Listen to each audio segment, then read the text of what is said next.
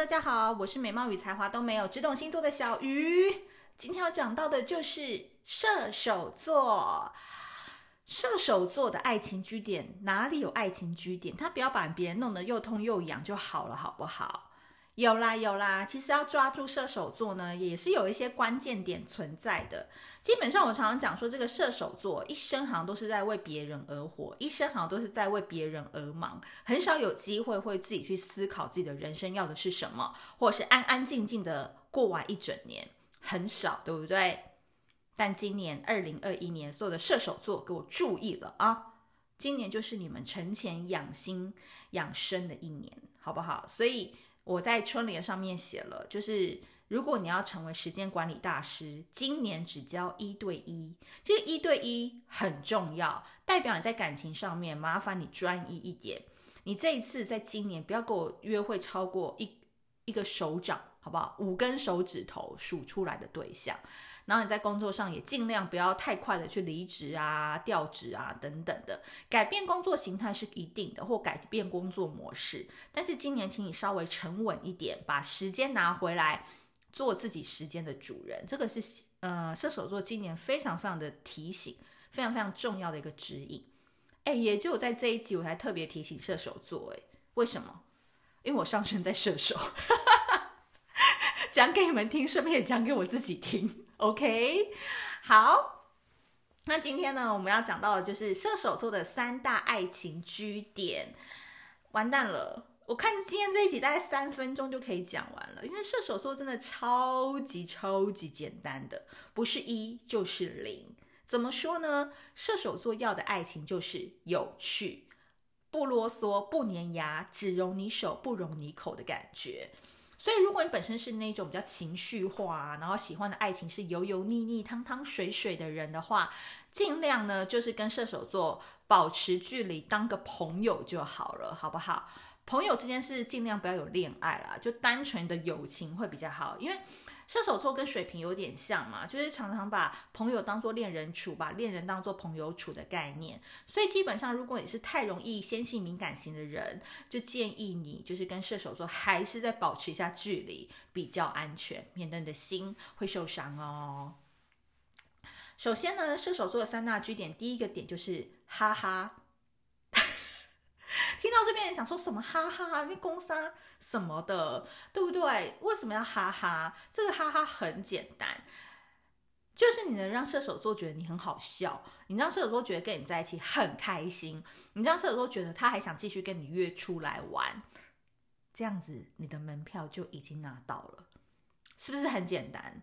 所以你不要一开始就跟射手座那边讲什么人生大道理啊，然后一开始就意图很明显，就是感觉就是要追他，然后一直问他几点下班，问他下周日有没有空，一直问他说，呃，听说你以前的男朋友都很帅，什么什么，就有点要打听他的隐私。这些射手座都超级超级讨厌的，因为射手座极其重视隐私。我再说一次哦，他不像火象的狮子跟白羊。聊一聊的时候，还不小心把自己的家世背景全部聊出来。阿公在做什么？阿宙在做什么？有可能都讲。射手座前面有天蝎，后面有摩羯。你觉得这个火象会活得很火吗？他都受到这两个非常谨慎跟缜密的星座有点影响，所以他算是火象星座当中比较注重隐私权的人。所以他表面上可以跟你嘻嘻哈哈，但是你要再进一步问他很多私事，抱歉，关你屁事。OK，所以呢，你跟射手座一开始的来往一定要单纯、开心、自然，很像是我们抽塔罗牌时的圣杯六那种小时候的回忆呀、小时候的爱情最单纯的感觉。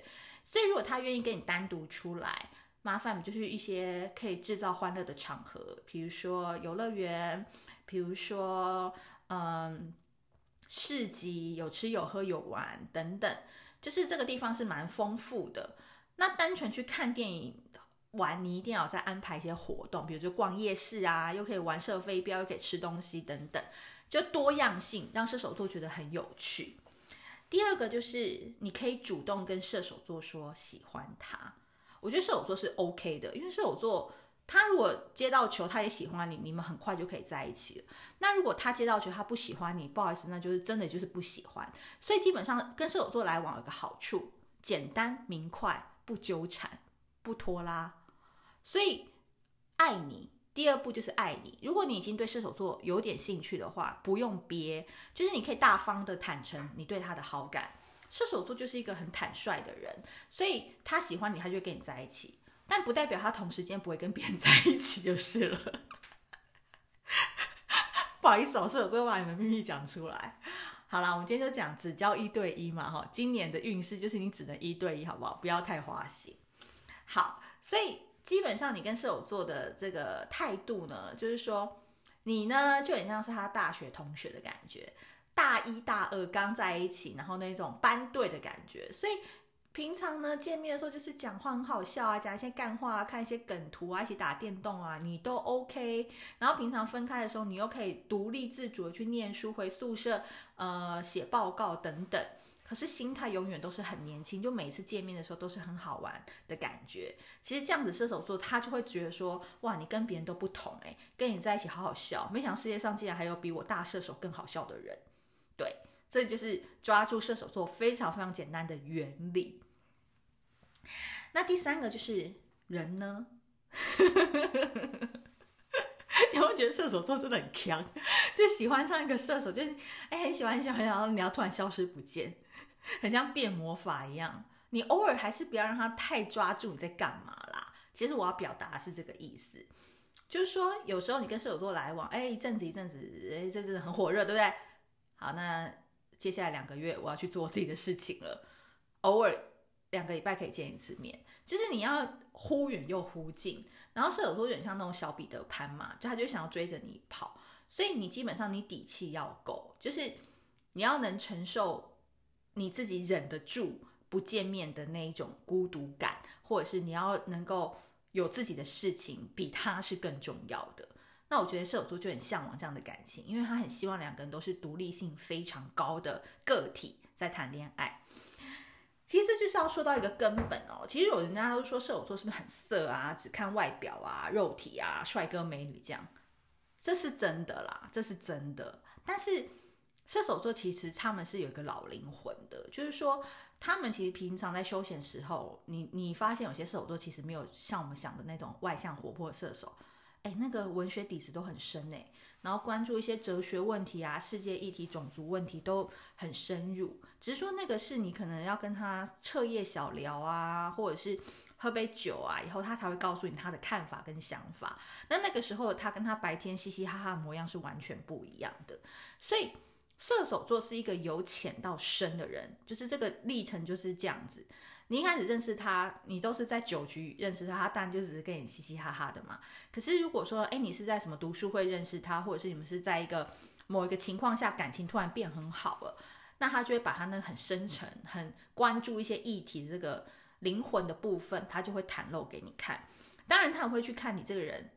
跟不跟得上他的灵魂，这个是非常非常重要的。如果他发现他讲了一些法国文学家的故事，你都听不懂啊，跟你讲了一些挪威人权议题，你也听不懂的话，不好意思，他下次就不会再跟你讲了。所以这个是射手座的另外一个部分，那可能就是你在跟他更深入交往之后，你就要去提升你自己。好。那以上就是今天帮大家整理射手座的三大爱情据点，我再跟大家重复一次哦。第一个就是哈哈，跟他在一起好开心、好快乐，都没有那种烦恼哦，很像大学的 CP，很像大学的校园情侣的感觉，永远都带着十八岁看浓浓杂志的感觉一起去旅行。好，浓浓杂志好像很久以前。好，第二个。爱你哦，喜欢射手座就可以大声的跟他说，我觉得我蛮喜欢你的耶，你好可爱哦。OK，就是你可以大方的坦诚你很喜欢他，然后欣赏他哪些点。射手座是非常非常乐意去接球的，我觉得他喜不喜欢你，他也会马上就做反应给你的，所以不用特别的担心。第三个是人呢？偶尔还是要消失不见去做自己的事，因为他希望的是独立的个体，彼此的彼此之间不要太过黏腻跟汤汤水水。那在这个的之后，你要更加提升自己，然后去 catch 得到他所关心的议题，或他喜欢的文学，或是他内心想要跟你分享的灵魂。那等到这个期间，我觉得射手座已经完全离不开你了，因为世界上像知己一般的情人多么难找，所以好好提升自己，绝对是跟射手座相处的不二法门。好的，以上呢，我们今天的射手座分析就到这边。另外，想要跟大家说，我们的爱无能负能量生活指引卡，如果你听到这一集还没有买的话，过年前把它买起来。买起来，你在过年的时候就可以测试看看自己的爱情能量啊，职场能量，都用小腹来一针见血帮你把脉哦。另外，我们在一月三十号，小鱼星座也会跟 Moody 一起合作一场，呃，二零二一年新春指引的一个座谈会。最重要是，这场座谈会呢是免费开放给大家参加。那这次很谢谢 Moody 的邀请。那我们在场呢，就是会跟大家一起互动，一起来玩。所以大家报名要赶快哈，因为是免费，所以手刀报名好不好？是有名额限制的哦。好的，那以上呢就谢谢大家的参与啦。那希望 Podcast 可以越做越好，大家一定要帮我留言，好不好？我很希望在 Podcast 上面看到大家的留言分享。好啦，那就先这样啦，拜拜。